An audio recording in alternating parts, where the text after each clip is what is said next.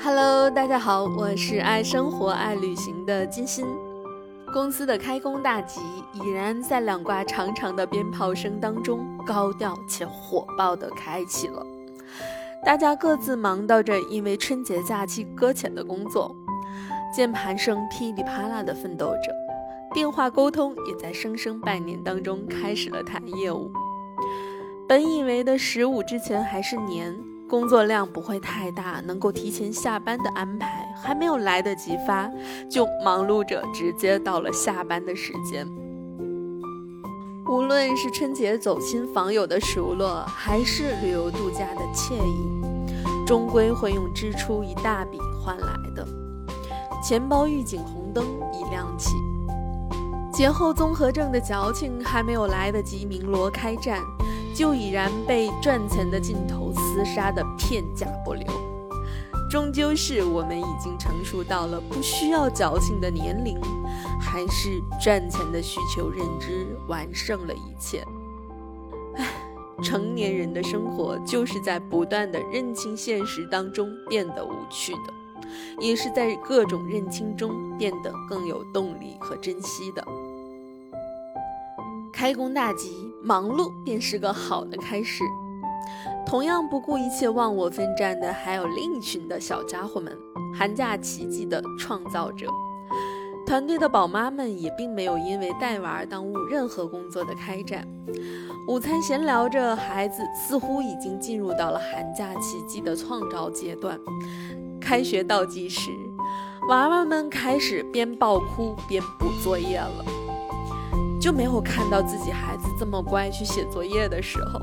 之前上学都得各种摆事实、讲道理、哄着、看着、陪着，好不容易做完作业了，还得负责检查作业。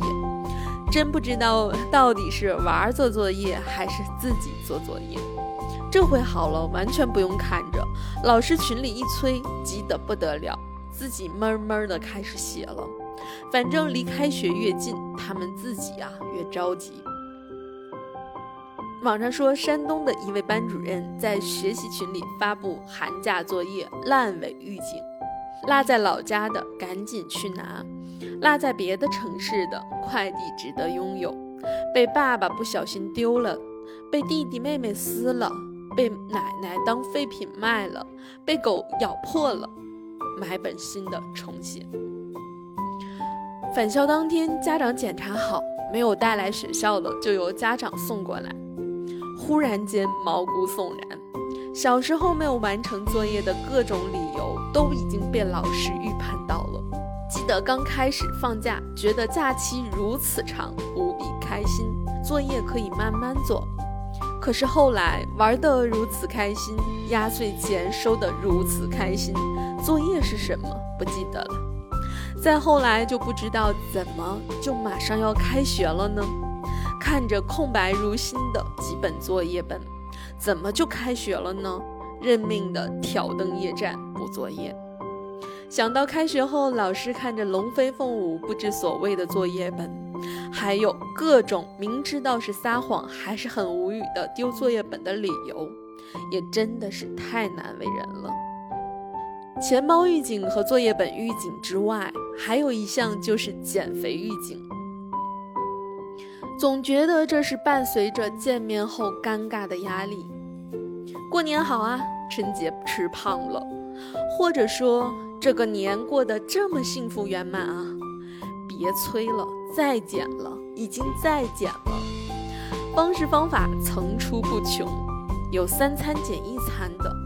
有戒荤菜改全素的，有控制饭局和酒局的，有戒断零食的，有计划有目标为想要的体态和健康努力奋斗着。